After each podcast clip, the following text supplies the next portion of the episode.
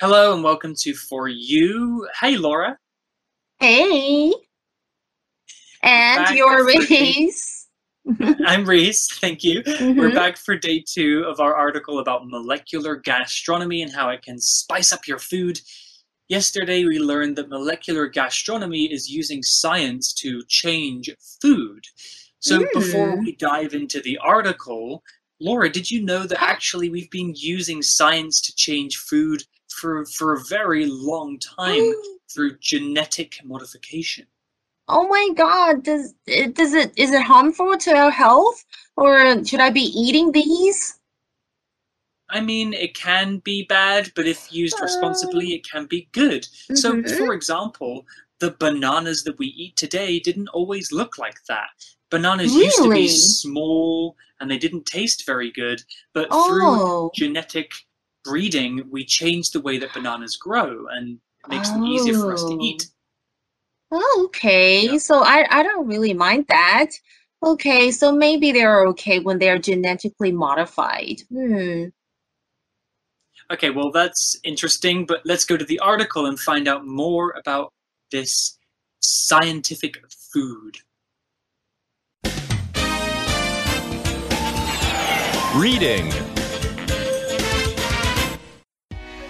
Molecular gastronomy spices up your food. Although molecular gastronomy can be complex, you don't have to be a scientist to try it. If you want to give it a go, you might like to try something called spherification. Spherification creates small balls out of liquids, a little like bubbles. To do this, you need to mix two chemicals, sodium alginate and calcium chloride, with water and a flavored liquid of your choice. The flavored liquid can be pretty much anything from juice to milk. Many chefs today use molecular gastronomy in their cooking. Perhaps the best example is Heston Blumenthal. Blumenthal has become famous for experimenting with food. His restaurant, The Fat Duck, has earned three Michelin stars for its special dishes. His creations include things like snail porridge and meat fruit. Blumenthal says that his style of cooking allows people to experience new things. He doesn't think modern techniques should replace traditional cooking methods, though, only aid them. Whether you want to consider molecular gastronomy to be real cooking or just a novelty is up to you. So today's article begins with Although molecular gastronomy can be complex, you don't have to be a scientist to try it. That's good Mm. because I'm not a scientist and I could try No. it too. Yay. Complex. Complex is an adjective that means complicated or not simple. If something is complex, it has many different parts. Machines are complex physical things, and ideas can be complex too. Like, how's the best way to run a country? That's a complex question. Here's an example sentence. The human body is a complex collection of bones, muscles, and organs. 嗯，OK，没错，文章提到就是说，虽然分子料理可能，嗯、你觉得好像很复杂哦，但是你不需要成为一个科学家来试做它哦。OK，其中我们提到这个字就是 complex or complex 都可以哦，就是复杂的、难懂的，它是一个形容词。上次你们常常有没有这种经验啊？就是去看一部电影，然后发现说，呃，它的情节或是它故事好像看不太懂，有点复杂诶。The film's plot was so complex that I couldn't follow it。这部电影的情节太复杂，我看不懂。或者是可能有时候你可能在聊一些心事，然后可能对方也听不懂，你就会说 The situation is more complex than you realize。这个情况可能比你想象中还要复杂，一言难尽啊。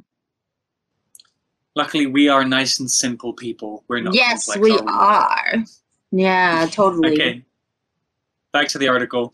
If you want to give it a go, you might like to try something called Spherification. Oof, Mm. That's a hard word to say. So, before we learn about spherification, let's talk about the phrase give it a go. Give it a go is a verb phrase that means to try something, although we would usually use this phrase for something that's not super important, maybe something that's fun. 嗯，OK, like maybe a game or something, yeah. OK， Yeah. 所以如果你想要尝试看看，呃，刚刚我们提到的分子料理，嗯，你也可以呢，呃，试做一个东西叫做有点难念哦，spherification，spherification，sorry， Spherification.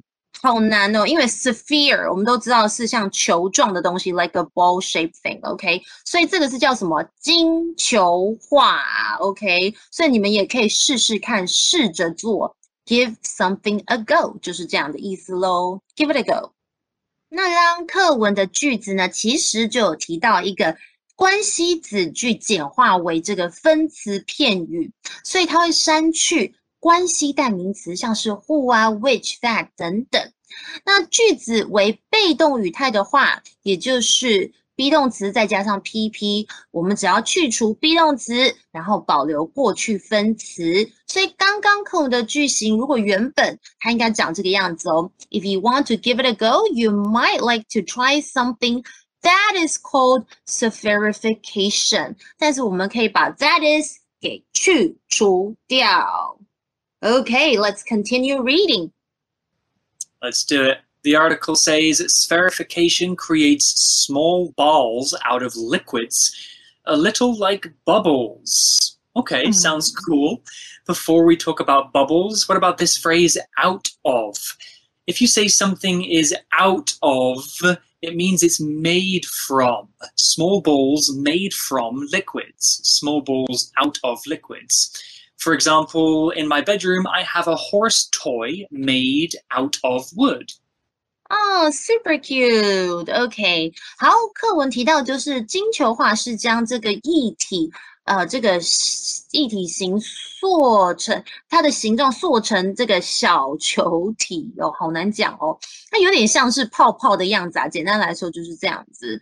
那 out of something 就是由什么制成、由什么构成的意思。举例来讲，He made a hat for himself out of newspaper，这个也是蛮简单，用报纸做一个顶帽子哦。And we also saw the word bubble. Love this word. So, bubble is a noun, and a bubble is a thin, round sphere or ball of liquid with gas inside. So, imagine a balloon, except the outside part isn't rubber, it's a liquid. So, we can make bubbles using soap, and bubbles can Yeah. float around in the air because they're so light. An example sentence could be using a mixture of soap and water, I blew bubbles into the air. I love that. OK，我们来看一下 bubble。I know, super cute. Bubble 其实就是有气泡啦，或是水泡，或是泡泡的意思。它是个名词，像是刚刚 Reese 有提到 soap bubbles，就是我们可以用呃肥皂水，然后就可以吹那个可爱的泡泡。Like whenever we take a bubble bath when we were a kid, the kids like bubbles in their bath，就是洗泡泡浴的时候，就是可以顺便玩泡泡啦。 Or I love champagne. 我很喜欢香槟。I think it's the bubbles that make it so good. 我觉得它很棒的地方就是它的气泡。没错，bubble 也有气泡的意思哦。 Okay, back to the article. The article says to do this, you need to mix two chemicals sodium alginate and calcium chloride oof, with water and a flavored liquid of your choice. These are so hard. OK，所以要这么做的话呢，你需要把水和两个化学物，就是海藻酸钠，还有 calcium chloride，就是呃，就是氯化钙，OK，要混在一起，然后要选择一个调味过的液体哦。那刚刚呢，其实我们还看到 of one's choice，就是由某人自由选择的。Mm, for example, they said I could bring a guest of my choice to the party, and of course, I'm bringing you, Reese. You're my best Thank friend. you so okay. much. Okay. Okay. Going to the party. Back to the article, it says the flavored liquid can be pretty much anything from juice to milk. Nice, OK，所以这可能几乎差不多可以是任何的，呃，就是液体哦。刚刚有提到，那从这个果汁到牛奶都可以哦。其中提到的 pretty much 就是几乎差不多。 So the article continues Many chefs today use molecular gastronomy in their cooking. So let's talk about the word chef here. Chef, C H E F, is a noun, and a chef is a person who cooks. Chef usually means that their job is to cook. So, what's the difference between a chef and a cook, which is another word we describe that job with? Well, a cook is a somebody who prepares and cooks food, whereas a chef is somebody who is skilled and trained in cooking food. Usually they would work in a hotel or a restaurant. I think chef is maybe a bit higher than a cook. That's right, they get paid. OK，那现在很多厨师其实都会用分子料理在他们的料理当中，其中的 chef 这个字呢，注意哦，它 ch 是发 sh 的音哦，它好像是一个法文字，I think it's a French word. Chef 就是厨师。 Okay, well, back to the article, and it introduces a famous chef. Perhaps the best example is Heston Blumenthal. Blumenthal has Hmm. become famous for experimenting with food. Yeah, I've heard of him before. Same, OK，可能最好的例子呢，提到这个分子料理就是 Heston Blumenthal，OK，、他是以实验食物为呃很成名、很有名哦。 Yeah. So more about him. His restaurant, the Fat Duck, great name, has earned three Michelin stars for its special dishes. His creations include things like snail porridge and meat fruit. Sounds Mm. strange. I Let's know. talk about the word creation here. Creation is used as a noun. Create, the verb, means to make something, usually something new. So the noun creation is the thing that you make. Exactly, OK。这里呢，其实我也因为很好奇，所以我就去网络上再爬文了一下哦。哇，果真呢，它的餐厅就是我们刚刚提到 The Fat Duck，I love this name，OK，、就是肥鸭餐厅，是全球知名的米其林餐厅哦。而且呢，它也是听说这个全英国最快摘取米其林三星的传奇哦。那他的作品我觉得超神奇的，有这个瓜牛桌 snail porridge，OK，、就是粥就是 porridge，还有这个我觉得还蛮有趣，我可能会吃吃看，就是 meat fruit，就是鲜肉果。那刚刚我们有提到的 Michelin star，就是米其林星级哦，OK，那嗯，其实最高的是好像是三颗星，就是有非常高水准的餐厅才可以拿得到哦。那当然呢，法文它可能的发音就是有点不同，就是 Michelin，OK？、那 creation 刚刚一直提到这个字，就是指作品的意思啦。 Blumenthal says that his style of cooking allows people to experience new things. He doesn't think modern techniques should replace traditional cooking methods, though, only aid them. All right, that was a big, long sentence with a lot of ideas. Let's talk about the word technique first. Technique is a noun, and a technique is a particular way of doing something. Usually, a technique is learned. You need to spend time to learn techniques for doing things. The word technique, however, can be used for pretty much everything. So, cooking techniques are ways of cooking food, and writing techniques are ways of writing. Here's an example sentence My friend Sam is the best soccer player in our school. He has amazing techniques for handling the ball. 哇哦，technique 哦，就是指技法或是技术哦，它是一个名词。 那不只是用在料理，像是运动 Yoga is a very effective technique for combating stress. Okay, just if you want to kind of relieve yourself uh, from stress, you know, you could try yoga. I use a special technique to make the bread. As you can see, the word technique can also be used in cooking. 就是如果你想要做面包，你可以用一个特别的 技巧或是技术哦。And I believe we saw the word replace, didn't we? Yeah, it's a verb, and to replace means to take the place of something else. So imagine in the corner of your bedroom, you have an old broken closet that's really ugly. Mm. If you throw it away and buy a new one, you have replaced it. So Mm. replace means to get rid of something old and put a new thing where it was. The article talks about replacing old ways of cooking with new ways of cooking. That means people might stop using the old way and maybe use the new way. Although Heston Blumenthal thinks that we shouldn't replace them, we should just add them together. So Mm. here's an example sentence I need to replace the lamp in my bedroom. It broke last night Replace 这个字就是取代啦，代替，它是一个动词哦。像是这个例句：The factory replaced most of its workers with robots。啊，这间工厂用机器人取代了大多数的工人，该不会是未来可能会发生的事吧？又或者这个可能，this is a better one. Okay, plastic bags have been largely replaced by paper bags. That's a good thing. We should use paper bags more often. Save the environment. Mm. We also saw the verb aid here, A I D. Aid means to help someone, usually in a practical way. To aid means to give somebody a hand or to help them do something. People can aid each other. So if I help Laura to move her things from one place to another, I'm aiding her. An example sentence with aid could be once you've finished your essay, could you aid me with mine? I don't really understand the question. Of course, anytime. 我们来看一下，aid 就是指帮助、有助于这样的意思，它是一个动词哦。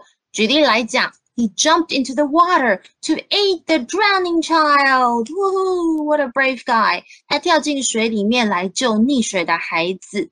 Or his research aided in the discovery of a new treatment for cancer. 哇，他的研究帮助找到新的治疗癌症的方法哦。 So back to the article. Whether you want to consider molecular gastronomy to be real cooking or just a novelty is up to you. So the verb consider here is used, and consider has many meanings, but here it means to think of something in a particular way. So the article says whether you want to consider molecular gastronomy to be real cooking. This means that you may or may not think that molecular gastronomy is real cooking. It depends how you consider it. If something is considered to be something, that means there are probably people who disagree. An example sentence could be I don't consider Michelle to be my friend anymore. The things that she said were just too mean. OK，我们来看一下 consider。OK，在课文的用法是 consider something something to be，就是认为或是把什么看作的意思，像是 Friends。Oh my God, is a show that is considered one of the best comedies ever. I love Friends, OK。但是呢，consider 如果单单用的话呢，它是指考虑的意思哦，它是一个动词。举例来讲，Please consider what I've said，请认真的考虑我刚刚所说的话。Okay, we also saw the word novelty here, which is an interesting word. Novelty here is used as a noun, and something that is a novelty is a thing that is intended to be amusing or fun because of its design. Basically, that means a novelty, whatever the thing is, should not be taken seriously and was created just to be funny or entertaining. So, by saying that molecular gastronomy might be a novelty, the article is saying some people think it's not a serious way of cooking, it's just a fun thing to try. 嗯，novelty 当然就是新奇的事物啦，它是一个名词哦。Okay, and then we also saw the phrase up to you. It's up to you what you think of it. Up to you means it's your choice. The decision is yours. 嗯，OK，up、okay, be up to somebody 就是由某人决定。举例来讲，如果人家说 Do you want Chinese food tonight or Italian？那如果你觉得说都没有关系啊，就是 It doesn't matter to me, so it's up to you，由你来做决定哦。There we are. That's the end of our two day article about molecular gastronomy. Sounds interesting. Perhaps a new way of cooking food. Let's go to our For You chat question to wrap things up.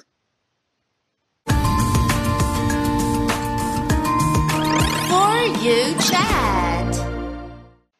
Here's our For You chat question Do you think molecular gastronomy is real cooking? Explain your answer, Reese.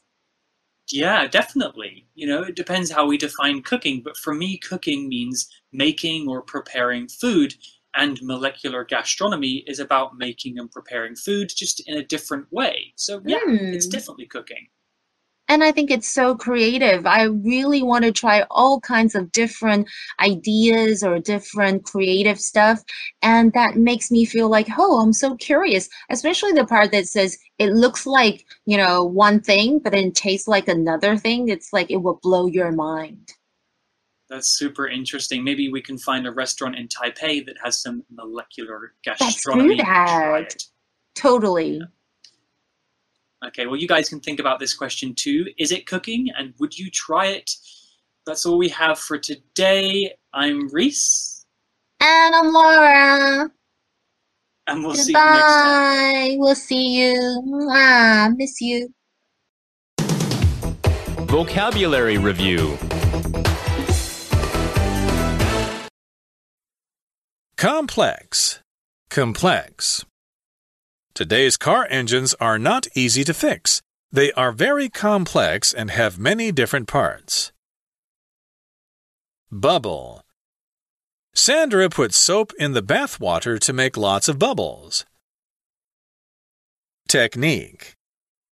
Jack will start his guitar class next week, and he can't wait to learn those cool guitar techniques. Replace. The lock on the door is broken. We should replace it. Aid. The teacher aided the young students as they changed their shoes. Consider. Lucy considers table tennis to be just an activity, not a real sport.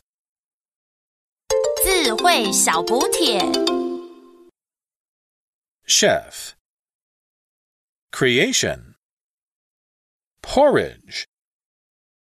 Novelty